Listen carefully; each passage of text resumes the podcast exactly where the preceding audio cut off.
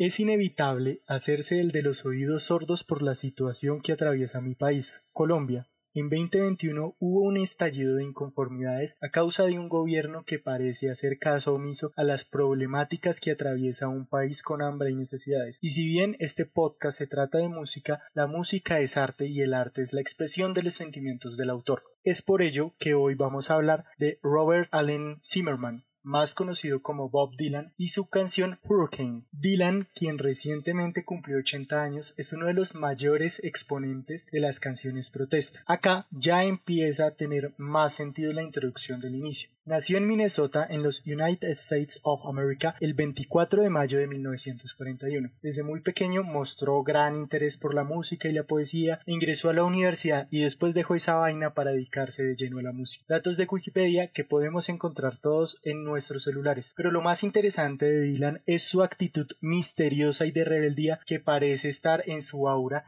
y que se percibe desde la lejanía de un fanático del tercer mundo. No todos los días se gana un premio Nobel de literatura. Dylan lo ganó y se tomó el privilegio de no asistir a la ceremonia. Luego de 15 días comunicó sentirse honrado por el premio, pero que no podía ir por él ya que tenía compromisos realizados con anterioridad. Imagínese usted, ¿qué más rockstar que ser el primer músico en ganar un Nobel de literatura y tomarse tales lujos? Y puede que su intención no haya sido hacer quedar como un zapato a los organizadores de este galardón, pero sus acciones marcan un momento icónico de rebeldía en el cual las personas pueden tomar de referencia para su accionar en situaciones que significan hipocresía o alabanza a méritos injustificados. Pero la lista de excentricidades no para, tiene múltiples vidas y ha sido imposible conocer una biografía cercana a la realidad. Siempre hay periodistas que encuentran incongruencias en sus documentales y libros dedicados a sus 80 años en el planeta Tierra. También, y la cosa más sorprendente que encontré haciendo esta investigación, fue que él les dio el primer cigarrillo de marihuana a The Beatles en un hotel en Liverpool. O sea, eso es una cosa de locos, irreal. Es como si usted estuviera con los socios que no mienten, con las neas, con piros repedagogos, como dice Arias Toreto, fumando varetas relajados y que lleguen un grupo de escuálidos sin saber qué es eso, y usted haga la maldad de ofrecerles. La única diferencia es que esos escuálidos serían Paul McCartney, John Lennon, Ringo Starr y el glorificado George Harrison. Me estalla la cabeza de solo pensar en eso. En fin, Dylan ha vivido un montón de situaciones que lo hacen ser un referente. Con sus canciones no ha sido la excepción. Y aquí es donde Hurricane toma el protagonismo. Esta canción hizo parte de los álbumes más famosos de Dylan. Love and Thief, Modern Times, Tempest, Fallen Angels, Essentials, Bob Dylan y Bob Dylan Live. En sus versos retrata la trágica historia de Rubin Hurricane Carter, un boxeador estadounidense condenado a un asesinato triple. Rubin creció en Nueva Jersey con siete hermanos, siendo él el cuarto. Cuando cumplió los 14 años, se vio involucrado en sus primeros problemas legales. Fue condenado por asalto y robo y lo enviaron a un reformatorio. Su alego era que un pedófilo quería intentar molestar a sus amigos, así que utilizó una navaja de explorador para su defensa. Lo chistoso y trágico de esto es que no suena descabellado, alocado, alejado de la sociedad y en ese entonces pareciera que fuese su único problema legal, ya que pasados unos años se escapó del reformatorio donde aguantó peleas y abusos sexuales para unirse al ejército. Tras superar su preparación básica, fue enviado a Alemania Occidental a cumplir su servicio. Se hizo paracaidista y logró eliminar gran parte de su tartamudez. Negro, tartamudo en una sociedad racista, ¡qué infierno! Y luego se convirtió al Islam. En mayo de 1956 se liberó de su contrato de servicio militar y regresó a Nueva Jersey para volverse boxeador. Pero ese sueño que había empezado en el ejército cayó cuando nuevamente fue arrestado y obligado a cumplir la sentencia que había dejado pendiente por su huida a las Fuerzas Armadas. El siguiente año, 1957, regresó a las cárceles y juró que sería la última. El delito fue robo de carteras. Ese fue el punto de quiebre para su ascenso al boxeo. En 1961 se hizo profesional consiguiendo una racha de victorias, dos knockouts y dos encuentros con actuaciones 10 de 10. Por la velocidad de sus puños se ganó el apodo de Huracán, pero como acá somos piros respanglish,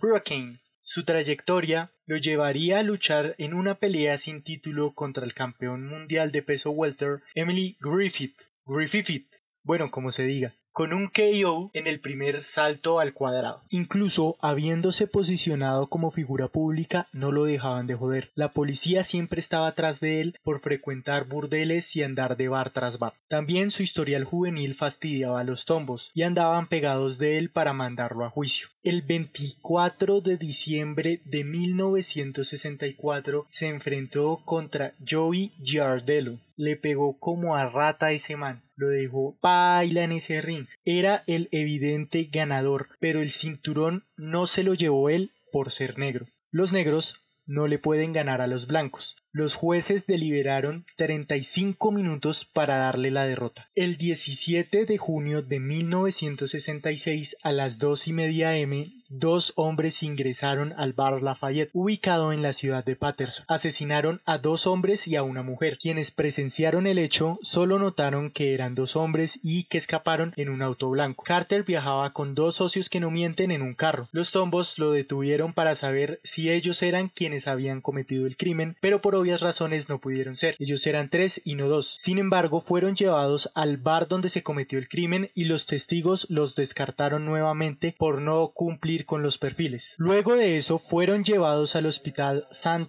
Joseph para que una de las víctimas los reconociera, pero nuevamente los rechazaron. Carter notó que el sargento de la pesca inducía al herido a decir que ellos habían cometido el crimen. Ese mismo año juzgaron a Rubin Carter y a John Artis en un juicio lleno de mentiras y prejuicios raciales, condenándolos a tres cadenas perpetuas. Cabe hacer mención que el jurado estaba conformado solamente por hombres blancos. En prisión se comportó de manera excelente. Detuvo una riña en 1971 en donde salvó la vida de un guardia. En el año de 1974 publicó su biografía y llegó a manos de Bob Dylan, que en 1975 escribió Aquí va la historia del huracán, el hombre culpable por las autoridades, por algo que nunca hizo. Lo pusieron en una celda, pero alguna vez pudo haber sido el campeón del mundo. 19 años después de su condena, en 1985 fue liberado inmediatamente por no haber cometido ese crimen. Carter y Dylan nos muestran algo de suma importancia, que el arte está para mostrar inconformidades, sean sentimentales, sociales, políticas, lo que sea. Es una expresión fundamental en la sociedad y tras haber vivido largas jornadas de manifestaciones en Colombia, podemos siempre contar con la música para levantar un grito de lucha, que no se perderá en el tiempo, porque 19 nueve años tuvieron que pasar para que ellos lograran su cometido, así que nunca es tarde. Y ya, Dylan es reáspero. Carter se dedicó a luchar por los derechos de reclusos juzgados por crímenes que no cometieron, y yo espero que escuchen mi podcast y me sigan en todas mis redes sociales como Andrés CXRX. Bye.